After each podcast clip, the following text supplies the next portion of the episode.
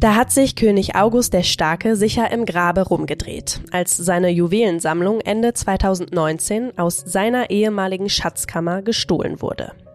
Und vermutlich nochmal, als sie wieder aufgetaucht ist. Der Juwelendiebstahl im Dresdner Grüngewölbe gilt als einer der größten unserer Zeit. Seit dieser Woche geht der Prozess gegen die mutmaßlichen Täter, die keine Unbekannten sind, weiter. Unser Korrespondent Stefan Locke begleitet die Verhandlungen vor Ort und erzählt uns, welcher Deal da jetzt mit den Dieben ausgehandelt wurde. Und wenn es um solche großen Kunst- und Juwelendiebstähle geht, fragt man sich ja auch immer, wie kriegen die Täter so berühmtes Diebesgut eigentlich verkauft? Und wie kommt man den Dieben auf die Schliche? Das erzählt uns der Kunstdetektiv Willi Korte. Der hat selbst mal einen historischen Riesenschatz zurück nach Deutschland gebracht. Heute ist Donnerstag, der 12. Januar. Mitgearbeitet haben Daniel Blum, Felix Hoffmann und Katrin Jakob und ich bin Kati Schneider. Schön, dass Sie dabei sind.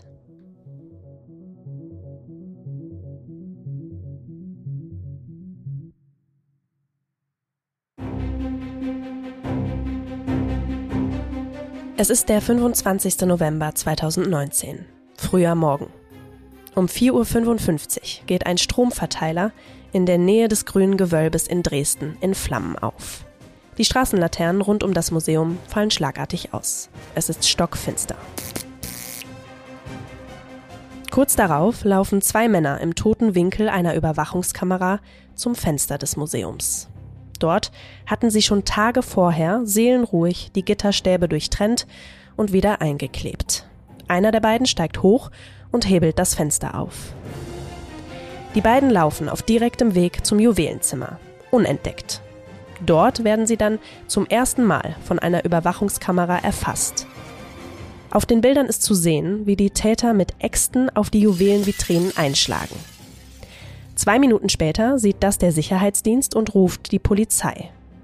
Als die eintrifft, sind die Täter längst weg. Und mit ihnen unsagbar kostbare Juwelen aus dem 17. und 18. Jahrhundert. Ihr Wert wird später auf 113 Millionen Euro geschätzt. Der kunsthistorische Wert unbezahlbar. Ab jetzt ermittelt die Sonderkommission Epaulette, benannt nach einer der erbeuteten Juwelen. Ein Jahr dauert es, bis die Polizei bei einem Großeinsatz in Berlin die ersten drei Tatverdächtigen festnimmt. In den nächsten Monaten werden drei weitere geschnappt. Ende Januar 2022 beginnt der Prozess gegen die sechs mutmaßlichen Diebe, der sich über das ganze Jahr hinzieht. Und vor ein paar Wochen dann das Weihnachtswunder von Dresden.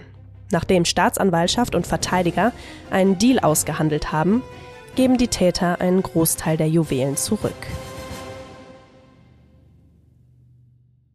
Ja, viele Kunstexperten haben die Juwelen aus dem grünen Gewölbe für immer verloren geglaubt. Und der Prozess gegen die Täter befindet sich wohl jetzt auf der Zielgeraden. Ganz schön viel passiert in letzter Zeit. Das wollen wir jetzt mal ein bisschen sortieren. Mein Kollege Stefan Locke ist Korrespondent für Sachsen und Thüringen und hat den Prozess im Oberlandesgericht Dresden mitverfolgt. Er ist jetzt bei mir in der Leitung. Hallo, Herr Locke. Ja, guten Tag, Frau Schneider. Herr Locke, der Prozess findet ja im Hochsicherheitstrakt statt, wo sonst nur gegen Terrorgruppen verhandelt wird. Das hat auch gute Gründe, oder? Das kann man schon so sagen, weil die Angeklagten sind ja alle einschlägig äh, bekannt. Sie gehören eben diesem berühmt-berüchtigten Remo-Clan aus Berlin an, die eben schon seit geraumer Zeit für doch schwerste Kriminalfälle auch verantwortlich sind. Unter anderem Stichwort äh, der Sparkassenraub in Hamburg oder eben auch der Diebstahl der 100 Kilogramm Goldmünze aus dem Bode-Museum in Berlin. Und deshalb gehen die Behörden hier eben auf äh, Nummer sicher und äh, jeder Prozesstag wird auch immer von einem großen äh, Polizeiaufgebot begleitet. Okay, und können Sie noch mal genauer was äh, uns zu den Tätern erzählen? erzählen? Ja, also auf der Anklagebank sitzen sechs Leute, die alle den Nachnamen Remo eben tragen, sind alles junge Männer im Alter zwischen 23 und 29 Jahren. Also es gibt zwei Zwillingsbrüder, davon wiederum Cousins und andere Brüder. Die genauen Verwandtschaftsverhältnisse äh, hat das Gericht gar nicht ermittelt und äh, zwei der Angeklagten sind unter anderem eben auch rechtskräftig äh, verurteilt schon für den Raub der 100 Kilo Goldmünze damals aus dem Bode-Museum. Sitzen jetzt in Dresden in Haft und werden eben jeden Prozesstag dann äh, in den Gerichtssaal auch mitgebracht. Äh, die anderen vier Angeklagten sind alle auch vielfach vorbestraft. Und die beiden Zwillinge, das waren auch die, die in das Gewölbe eingebrochen sind. Das waren ja zwei, richtig? Das kann man eben nicht mehr genau sagen. Die Staatsanwaltschaft hatte sich da festgelegt und hatte einen der Zwillinge und einen derjenigen, die auch für den Diebstahl im Bodemuseum verurteilt wurden, als die zweijenigen ausgemacht, die in das Gewölbe eingestiegen sind. Das hat sich aber im Verlauf des Prozesses äh, nicht bestätigen lassen, sondern da konnte man nur allgemein die Größe feststellen. Da aufgrund der schlechten Kameraaufnahmen auch, die es davon gibt, von dem Diebstahl, kommen vier Personen in Frage, sodass man jetzt nicht mehr genau sagen konnte, welche zwei äh, denn direkt drin waren. Aber dass sie beteiligt waren, steht fest. Wie genau ist denn die Polizei denen auf die Schliche gekommen? Weiß man das? Naja, es gab eine sehr intensive Ermittlungsarbeit. Die sogenannte Sonderkommission Epaulette, eben benannt nach einem äh, dieser gestohlenen Schmuckstücke, hatte zum Teil, glaube ich, 60 Ermittler, die da im Einsatz waren. Und die haben eben akribisch alles äh, abgesucht nach allen Hinweisen. Ich meine, die Art und Weise des Einbruchs, ja, mit größter Brutalität, ein Gitter zersägen, ein Fenster einschlagen, auf die Vitrine einhacken mit 60 Axtschlägen, das sprach schon dafür, dass nur eine gewisse Tätergruppe in, in Frage kommt, weil im Bodemuseum und bei Juwelendiebstählen, bei Juwelieren ist es ja in ähnlicher Weise vorgegangen worden und das sprach schon für das Tatbild auch dieser Täter. Und äh, dann äh, ging eben die klassische Ermittlungsarbeit weiter. Man hat eben DNA-Spuren genommen vom Tatort aus dem ausgebrannten Fluchtfahrzeug und kam dann eben im Laufe des äh, Jahres nach dem Diebstahl diesen Tätern auf die Spur. Man hat die DNA-Spuren eingegeben in die Datenbank und dann äh, waren die Treffer eben da. Hm. Weiß man denn, warum die das gemacht haben? Ging es wirklich einfach nur um Geld oder wollten die auch einfach zeigen, dass sie es können? Also gerade nach, Sie haben es eben angesprochen, dem Diebstahl der Goldmünze Maple Leaf. Ja, es ist natürlich Spekulation, aber es deutet sehr, sehr viel darauf hin, dass es hier einfach um Geld ging. Also es ging nicht darum, dass man die Schmuckstücke im Ganzen stiehlt, um sie irgendwo im Ganzen einem vielleicht Sammler oder ja. jemandem anzubieten, der daran Interesse hat, sondern es ging ganz klar um die Diamanten. Das sind ja äh, alles in allem äh, an den 21 Schmuckstücken, die sie gestohlen haben, sind ja insgesamt 4300 Diamanten gewesen. Und wenn Sie die einzeln auf dem Schwarzmarkt verkaufen, ist das mutmaßlich immer noch ein ordentlicher Gewinn für die Arbeit, die man eben jetzt damit hatte, um da ranzukommen. Sie können die nicht auf dem seriösen Kunstmarkt oder äh, bei seriösen Juwelieren verkaufen, weil die würden sofort den Schliff erkennen. Das ist ein spezieller ja, Schliff, der nur in dieser ähm, historischen Periode damals eben verwendet wurde. Aber auf dem Schwarzmarkt lässt sich sowas wohl durchaus verkaufen, was ja auch bei einigen der Stücken gelungen ist, wie es scheint. Ja, wir hoffen uns gerade noch bei den Geständnissen, die es geben soll demnächst, auch nähere Hintergründe Hintergründe eben zur Tat, zum Plan und zum Ablauf. Vielleicht kommt da eben auch noch heraus, äh, was eventuell wohin und wie verkauft wurde. Ach, das ist tatsächlich, sind Stücke verkauft worden, ja? Das nehmen wir alle an, weil die Rückgabe der Stücke, die bisher zurückgekommen sind, ja nicht vollständig ist. Ne? Es fehlen drei sehr wesentliche Sachen, darunter eben die schon besagte Epaulette mit einem sehr wertvollen Diamant, dem sogenannten sächsischen Weißen. Das ist ein auch weltweit unter Experten sehr äh, bekannter Diamant mit fast 50 Karat, der eben zur Zeit seiner Anschaffung so viel wie der Bau der Dresdner Frauenkirche gekostet hat. Ja, das ist also komplett weg. Es fehlt die große Brustschleife der Königin Amalia Auguste aus dem 18. Jahrhundert und noch weitere Stücke, die komplett fehlen und aus den anderen anderen äh, fehlen eben jeweils Teile. Ne? Es sind ganz wenige Stücke nur komplett zurückgekommen. Okay, jetzt ist ja in den letzten Monaten so viel passiert seit Beginn des Prozesses. Sie haben jetzt schon die Rückgabe angesprochen, die ja resultiert ist aus einem Deal, auf den kommen wir gleich nochmal zu sprechen. Aber fassen Sie uns doch nochmal die wichtigsten Punkte der letzten Monate im Prozess zusammen. Naja, der Prozess ging ja ziemlich genau vor einem Jahr los. Das war dann reichlich zwei Jahre, nachdem der Einbruch passiert war und ein Jahr, nachdem die Täter dann alle gefasst worden waren. Die mutmaßlichen Täter, muss man ja sagen. Und am Anfang waren sich die Verteidiger äh, sehr sicher, das kann hier nur mit einem Freispruch enden. Ja, es gab da einen sehr bemerkenswerten Dialog zwischen einer Verteidigerin von einem derjenigen, die die Staatsanwaltschaft damals noch äh, beschuldigt hat, in das grüne Golbe eingestiegen zu sein. Da sagte sie eben in ihrer Erklärung für ihren Mandanten, es hätte nicht sein können, er sei zum Tatzeitpunkt so kräftig gewesen, dass er nicht durch das kleine kleine Gitterstück gepasst hätte, das die Täter eben herausgeschnitten hätten. Dann sagte der Richter, naja, aber der Angelagte sieht doch recht schlank aus, woraufhin die Verteidigerin sagte, naja, die Haft setzt ihm zu. Darauf mussten dann auch selbst die Verteidiger alle lachen. Aber so ungefähr war das Verhältnis, dass das losging, ja. Und im Laufe des Prozesses kamen aber immer mehr detaillierte Erkenntnisse ans Licht, unter anderem eben dann als wirkmächtigstes Beweismittel die DNA-Spuren, die dann die Verteidigung doch etwas kleinlauter werden ließen. Ne? Und spätestens im Sommer war klar, dass das hier nicht mehr mit einem Freispruch enden würde, sondern dass äh, schon erhebliche Strafen drohten. Also Sie sagen, äh, es war irgendwann dann klar, dass es zu einem Freispruch auf jeden Fall nicht mehr kommt. Hat dann dann irgendwann jemand geredet von den Angeklagten? Also ist jemand eingeknickt? Es gab schon relativ früh den ältesten Angeklagten, der sich als einziger eingelassen hat und ausgesagt hat, dass er an den Vorbereitungen zu der Tat beteiligt gewesen sei. Er hat aber keine Namen genannt, wer die Tat geplant hat und was die Hintergründe anbelangt, sondern er hat nur gesagt, er selber sei gefragt worden, ob er an Vorbereitungen sich beteilige, mit der Aussicht auf eben eine doch recht ordentliche Beute. Dem hat er zugestimmt und war auch an Vorbereitungsfahrten nach Dresden dabei. Es gab ja da mehrere. Und am Tattag selbst sei er aber äh, nach einer Polizeikontrolle in Berlin dann aus dem Auto ausgestiegen, weil es ihm zu heiß geworden sei. Ne? Das hat er relativ zeitig ausgesagt. Mhm. Das ist aber die einzige kräftige Einlassung gewesen, die es von einem der Angeklagten äh, gegeben hat. Und über ihn wiederum soll es nun auch ja zu dem Deal gekommen sein. Jedenfalls sein Anwalt hat darauf hingewirkt, dass es jetzt dann eine Verständigung mit der Staatsanwaltschaft gibt. Okay, also die Staatsanwaltschaft ist dann auf die Verteidiger zugegangen und hat ihnen dann einen Deal vorgeschlagen. Wie sieht denn dieser Deal jetzt genau aus? Naja, es gab wohl schon im Spätsommer dann tatsächlich erste Verständigungsgespräche, die wohl auf Initiative auch der Verteidiger zurückgingen. Da hat die Staatsanwaltschaft eben die Bedingungen genannt, dass dann, dann schon äh, Informationen zur Beute bräuchte, beziehungsweise auch eine Rückgabe. Und dann sind die Gespräche erstmal wieder eingeschlafen. Ne? Und dann tatsächlich Anfang Dezember, als der Prozess auf der Zielgeraden war, trat dann plötzlich eine längere Pause ein, die vorgeblich krankheitsbedingt war. Aber jetzt stellte sich eben heraus, dass es dann tatsächlich intensive Gespräche gab zwischen der Staatsanwaltschaft und den Verteidigern, die nun doch bereit waren, über nähere Absprachen sich da zu einigen. Und dann kam man eben darauf, dass es eine Rückgabe der Stücke geben könnte, die noch im Einflussbereich der Angeklagten liegen.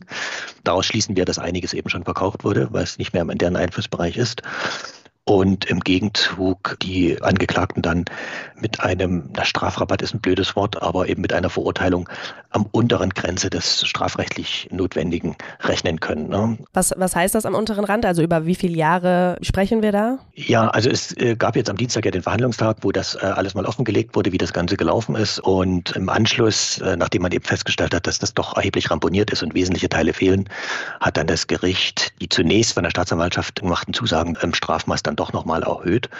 Und es stehen jetzt also für die drei erwachsenen Angeklagten ein Strafmaß äh, von maximal sechs Jahren und neun Monaten in Aussicht, Minimum fünf Jahre und neun Monate. Und für die Heranwachsenden, wenn sie nach Jugendstrafrecht verurteilt werden, maximal fünf Jahre und mindestens äh, vier Jahre und einen Monat. Und äh, Voraussetzung aber ist, dass die Angeklagten sich glaubhaft einlassen zur Tat, dass sie Geständnisse ablegen, dass sie sagen, wie die Tat geplant wurde, wie sie ablief und auch was im Nachhinein passiert ist. Das heißt also auch, was mit dem Schmuck dann oder mit der Beute im Nachhinein geschehen ist. Allerdings müssen sie eben keine Dritten belasten. Ne? Darauf wollten sie dann eben doch nicht einlassen. Ne? Und äh, davon wird es jetzt abhängen, ob dieser Deal dann eben auch so zustande kommt. Einige kritisieren ja auch, dass es diese Strafminderung, wenn man so will, geben soll. Wäre der Straf, ich sage jetzt mal Rabatt, auch so hoch gewesen, wenn die Täter jetzt nicht Remo gehießen hätten? Das ist natürlich Spekulation. Also ich gehe mal davon aus, dass das Gericht dann eben ohne Ansehen der Person das macht, ja. Klar, was eben während des Prozesses eben auch sehr deutlich wurde, ist, dass die Täter, die ja alle in Berlin äh, geboren und aufgewachsen sind und eben seit ihrem 14. Lebensjahr straffällig sind, meistens vor dem Amtsgericht Tiergarten sehr, sehr milde angefasst wurden. Ja, also meistens handelt es sich da auch bei schweren Delikten wie Raub oder ähnlichem. Da geht es dann eben mit Jugendstrafe ab oder mit Sozialstunden oder mit, äh, ja, also sehr geringen Mitteln, also mit sehr milden Mitteln, dass man sich schon fragt, also wie viel soll denn eigentlich noch passieren, bis dann solche dauerhaft kriminellen Täter, die auch nie aus ihren Taten lernen, ja. dann tatsächlich mal einen Schuss vor den Bug bekommen. Ich finde aber, wenn es jetzt mit fast sieben Jahren abgeht, könnte das doch ein relativ deutliches Zeichen sein. Ne? Okay, mal weg von dem Prozess und den Tätern, Herr Locke, was bedeutet das denn jetzt für Dresden? Also dieser ganze Kunstdiebstahl und auch die Rückkehr der Juwelen, hat das was verändert? Naja, hat es was verändert? Man muss es so sehen, dass diese Juwelen da schon einen enormen kunsthistorischen Wert hatten. Ne? Also insofern ist der Verlust schon erheblich. Ne? Da sind ein paar Sachen wieder zurückgekommen. Das heilt die Wunde vielleicht etwas, aber nie ganz vollständig. Zum einen sind die Sachen schwer beschädigt, äh, zum anderen fehlen eben noch wichtige Stücke, hatte ich schon angesprochen. Ne? Mhm. Es hat in den Kunstsammlungen natürlich enorme Diskussionen ausgelöst, inwieweit kann man diese Sachen sichern, inwieweit sollte man diese Sachen auch sichern. Ja? Aber insgesamt muss man das Sicherheitskonzept natürlich überdenken, weil auch das wurde während des Prozesses ist deutlich, es wurde den Tätern eben auch sehr einfach gemacht. Ja. Also sie sind an einem Fenster eingestiegen, das nicht gesichert war. Die Information, dass ausgerechnet dieses einzige Fenster nicht gesichert ist, müssen sie auch aus dem Inneren irgendwoher gehabt haben. Es gab auch Ermittlungen lange gegen Sicherheitsmitarbeiter, die eingestellt wurden mangels Beweisen. Aber von alleine sind die ja darauf nicht gekommen. Ja. Und es gab dann noch weitere Sicherheitsmängel, die natürlich behoben werden müssen. Ja, ein sogenannter Inside-Job. Äh, vielen lieben Dank, Herr Locke, für Ihre ganzen Erklärungen, Erzählungen. Sie berichten ja weiter über den Prozess. Ich glaube, der nächste Prozesstag ist am 17.01., richtig? Am kommenden Dienstag ist der nächste Prozesstag, wo wir dann eben doch darauf warten, dass äh, einige der Angeklagten Geständnisse ablegen. Jedenfalls ist das angekündigt. Okay, wir werden dranbleiben. Sie werden dranbleiben und weiter darüber berichten für uns über Faznet oder auch in der Zeitung natürlich. Und äh, ja, vielen Dank für das Gespräch, Herr Locke. Ja, bitteschön. Also, Stefan Locke hat's gerade gesagt. Ein Großteil der gestohlenen Juwelen wurde zurückgegeben, aber andere wichtige Stücke wie die Epaulette fehlen noch. Und es ist sehr gut möglich, dass die verkauft wurden. Wie bringt man sowas eigentlich unter die Leute? Und wie kann man geklaute Kunstwerke wieder aufspüren? Darüber spreche ich jetzt mit Willi Korte. Er ist Kunstdetektiv, Historiker und Jurist und sucht und findet seit über 40 Jahren immer wieder bedeutende Werke. Er ist in München geboren, lebt aber schon seit einiger Zeit in Washington. Ich freue mich, dass er jetzt bei mir in der Leitung ist. Hallo Willi Korte. Schönen guten Tag. Herr Korte, als Sie damals von dem Diebstahl im grünen Gewölbe gehört haben, was ging Ihnen da durch den Kopf? Ja, ich habe mir gedacht, endlich mal klaut eine Bande in einem Museum die richtigen Stücke, zieht diesen Diebstahl professionell durch. Deshalb war meine Erwartung eindeutig die, dass sie als Teil der Planung auch schon Vorkehrungen getroffen hatten, wie es dann mit den gestohlenen Juwelen weitergeht, weshalb ich eigentlich keinen Zweifel daran hatte, damals vor drei Jahren, dass diese Stücke nie wieder auftauchen würden. Ist es für Sie da als Kunstfahnder nicht schwierig, ruhig sitzen zu bleiben und nicht auch ermitteln zu wollen? Naja, bei aktuellen Ereignissen wie dem äh, Juwelendiebstahl in Dresden, wie Sie ja wissen, sind ja die Strafverfolgungsbehörden nun intensiv mit zum Fall beschäftigt. Mhm. Da hat es ja eigentlich wenig Sinn, dass so eine Privatperson äh, wie ich sich da reinmischt. Und Sie können sich ja vielleicht erinnern, da gab es ja mehrere äh, dubiose Angebote von sozusagen Kollegen von mir und ähnlichen Charakteren, die vermeintlich diese oder jene Information hatten. Und das hat sich ja alles dann immer in Luft aufgelöst. Und hat es Sie denn überrascht, als Sie gehört haben, dass die Juwelen aus dem grünen Gewölbe zurückgegeben wurden kürzlich? Ja, sehr. Denn, denn wie gesagt, also wir wissen ja auch nicht, wo die Juwelen, die zurückgegangen sind, die ganze Zeit waren. Denn ich dachte ja nicht, da gab es ja auch, wie Sie wissen, verschiedene Hausdurchsuchungen mhm. schon über die Jahre in Berlin. Und wir haben ja als äh, sozusagen Vergleichsfall die Goldmünze, die ja nun von der gleichen Bande da in Berlin geklaut wurde und die ja nun wohl weg ist, hm. äh, sodass ich dachte, also äh, guck dir nicht den Berliner Fall an, den Dresdner Fall, die gleichen Leute, ähnliches Prozedere. Also die Juwelen sind wohl längst aus Deutschland, aus, aus Berlin weg. Wir wissen ja auch nicht, ob die Sachen, die jetzt zurückgegeben wurden, ob die immer bei irgendjemandem in Berlin oder wo auch immer unterm Sofa waren oder ob die möglicherweise schon das Land ja verlassen hatten und zurückgeführt wurden. Das ist ja, ja auch nicht auszuschließen. Jetzt haben die Täter ja wohl einige der Juwelen verkauft, ne? das vermutet man.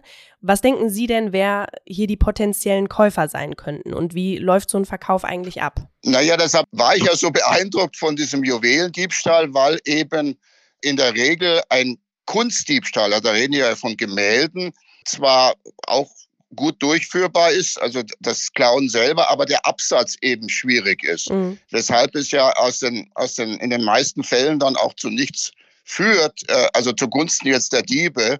Es ist eben etwas anderes mit, äh, mit Juwelen, denn normalerweise haben wir ja Juwelendiebstähle in Form von Raubüberfällen auf Juweliergeschäfte oder Juwelenmessen, also wo sie dann sozusagen mit gezückter Waffe noch ähm, sich die Juwelen äh, besorgen müssen. Mhm. Hier war das ja ein Diebstahl im Museum und deshalb bin ich davon ausgegangen, ja, also die, die interessieren sich ja nicht für die Kunstwerke, sondern interessieren sich für den Materialwert, sprich also in dem Fall die Diamanten, weshalb ich doch davon ausgegangen bin, die werden die Scheine natürlich rausbrechen und versuchen, sie individuell abzusetzen.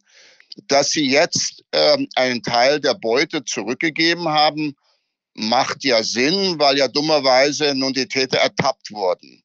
Und da bietet es sich natürlich es äh, sich an, sondern kann man ja was anbieten. Aber wie Sie ja schon sagten, der größte aller Steine fehlt ja bisher noch. Ja, wie groß ist denn der Markt für geklaute Kunst? Ich meine, dass die Diebe jetzt ähm, die Juwelen verkaufen wollten, des Geldes wegen und nicht der Kunst wegen, das haben sie gesagt. Aber wer sind denn da die, die Abnehmer? Also wie können wir uns diesen ja, Schwarzmarkt für Kunst vorstellen? Naja, nochmal auf die Juwelen zu sprechen. Also ein, ein äh, Diamantenklunker, den können Sie wahrscheinlich in Dubai an irgendeinen an Scheich äh, verkaufen, der es dann seiner Lieblingsfrau äh, nicht um den Hals hängt. Notfalls muss man dann den Stein ja auch umschleifen, nicht, damit er eben nicht wiedererkennbar ist.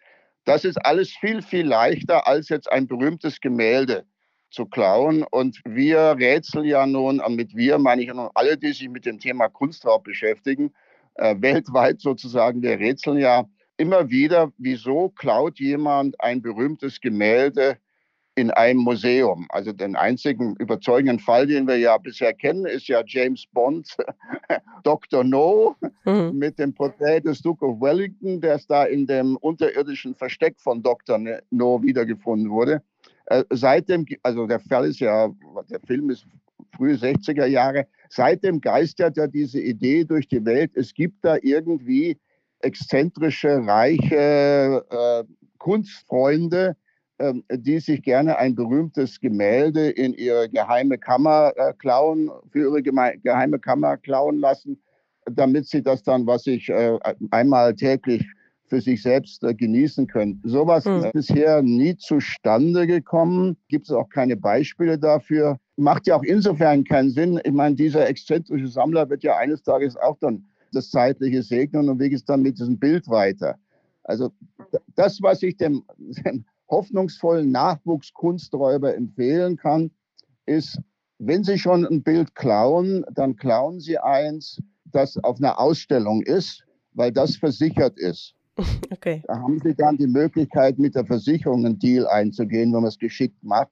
Ansonsten äh, gibt es zwar immer wieder schöne Spekulationen nicht bezüglich der Mafia oder was auch immer. Das hat sich alles im Grunde bisher nicht, nicht bestätigt. Meinen Sie denn, dass jetzt die Juwelen als Ganzes angeboten wurden oder wurden die umgeschliffen? Naja, also die, die kleineren Steine, da, da, hat das Umschleifen ja wenig, äh, wenig Sinn. Ähm, Aber der Dresdner Weiße zum Beispiel, was denken Sie da? Ja, ja, mein Interesse äh, richtet sich momentan, ja, Interesse, ich kann es ja auch nur in der Zeitung nachlesen, auf den 50-karätigen Klunker, der ja nach wie vor fehlt. Und ich bin ja sicher, dass die Strafverfolgungsbehörden da schon mal nachgefragt haben was mhm. denn aus den fehlenden Stücken geworden ist, vor allem aus diesem großen Stein. Und ich dachte ja zunächst, na ja, wenn die da im Landwehrkanal tauchen, äh, haben die vielleicht den, den Behörden mitgeteilt, ja, das haben wir alles in den Kanal geschmissen. Und äh, jetzt sucht mal schön. Also ich würde mich sehr, sehr dafür interessieren, welche Antwort die Behörden bisher für diesen Stein bekommen haben. Denn äh, wir müssen ja immer davon ausgehen, dass nicht auch in solchen Verhandlungen, in solchen Deals, letztlich sich das Verbrechen ja nicht lohnen soll. Und wenn die Geschichte so ausgeht, dass die Diebe nun als Gegenleistung für einen Teil, für eine Rückgabe der Teil der Beute ein vermindertes Strafmaß bekommen. Schluss aber der 50 Karäter bei der Familie verblieben ist, die ihn entweder schon abgesetzt haben oder, oder absetzen werden, weil sie gesagt haben, ach, pass mal auf, da haben wir irgendeinen Kontakt und dem haben wir dann den Stein gegeben und wir haben ihn selber verloren. Also irgendein Ammenmärchen erzählen, was man ihnen nicht widerlegen kann. Dann mhm. äh, kann man diesen Stein, ich weiß ja nicht, von welcher Qualität er ist, aber weil er ja nun so groß ist, kann man denn sicherlich irgendwo äh, nicht in der, nicht mal in der Unterwelt, an, in einem Land, wo man keine Fragen stellt, absetzen, im Notfalls ja umschleifen, weil er ja groß genug ist. Und dann hätte sich dieses Verbrechen für die Remo-Familie am Schluss doch rentiert. Kommen wir mal zu Ihrer Arbeit, Herr Korte. Sie haben ja einen der bedeutendsten Schätze wieder nach Deutschland geholt, den Quedlinburger Domschatz. Geben Sie uns doch mal ja. einen Einblick in Ihre Arbeit. Wie geht ein Kunstdetektiv, wie Sie es einer sind, vor? Naja, wie schon angedeutet, ich beschäftige mich äh, überwiegend mit historischen Fällen, wo sozusagen die Strafverfolgungsbehörden in der Zwischenzeit die Ermittlungen eingestellt haben, wo die Verbrechen ja auch äh, längst verjährt sind von daher ist mein, mein Hauptarbeitsfeld natürlich äh, der Zweite Weltkrieg, die Nazizeit, weil wir da ja nun Kunstdiebstahl, Kunstraub ja, in ganz anderen Dimensionen haben. Von daher beschäftige ich mich meistens mit äh, Fällen, die eben Jahrzehnte zurückliegen. weil da auch ja dann die, äh, die Chancen wieder steigen, dass ein Kunstwerk, weil die aktuellen Besitzer vielleicht mal gar nicht mehr wissen, wie der Hintergrund des Kunstwerks aussieht, so ein Kunstwerk wieder irgendwo auftaucht, sei es auf dem Kunstmarkt, und da kann man ja mit dem Internet heute eine Menge abklappern, oder sei es in der Ausstellung, oder es gibt irgendwelche Hinweise.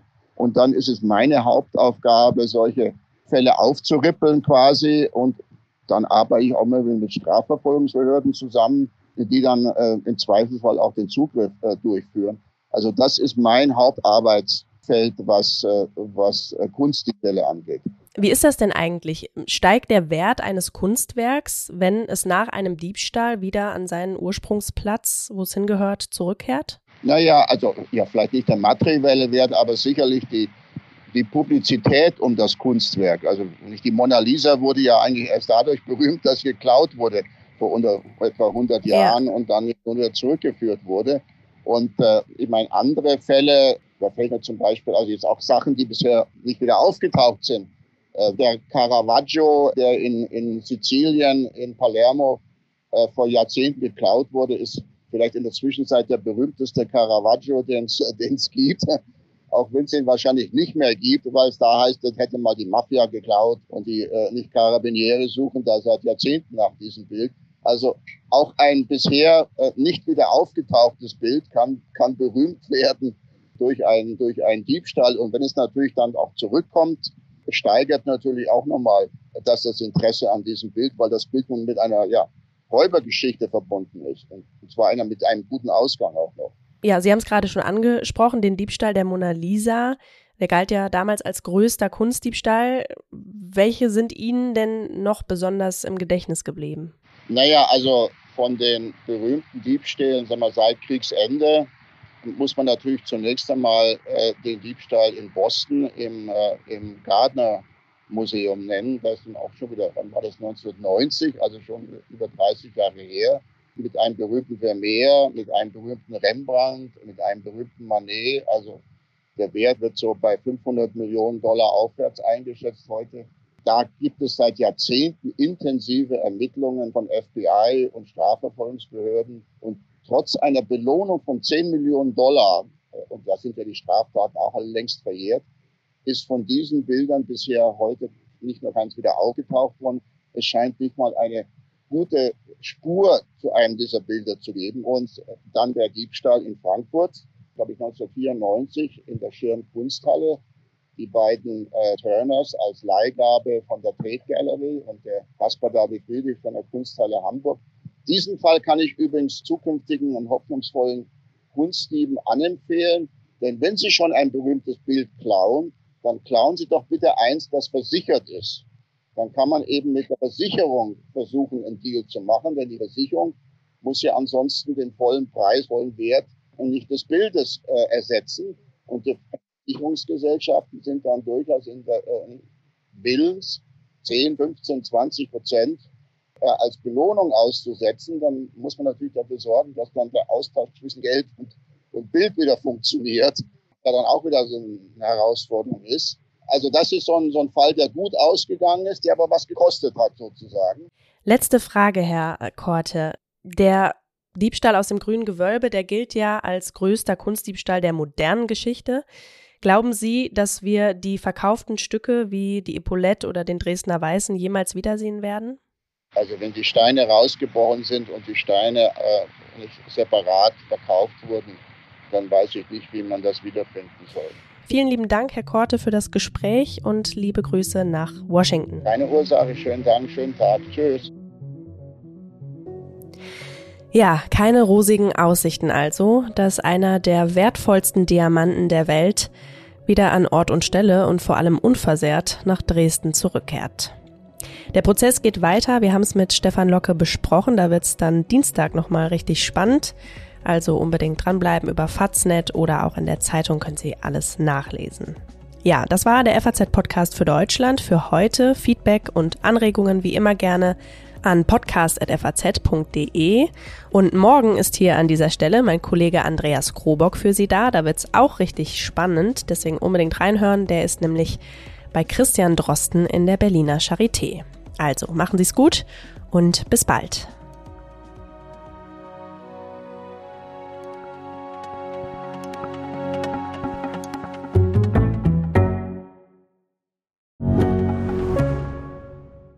Ich bin Dr. Robin John, Allgemeinarzt in Schönebeck. Das ist 15 Kilometer von Magdeburg entfernt und trotzdem zu weit, um hier Nachwuchs zu finden. Immer mehr Praxen im Salzlandkreis bleiben unbesetzt und Patienten haben lange Wege und noch längere Wartezeiten. Das muss sich ändern.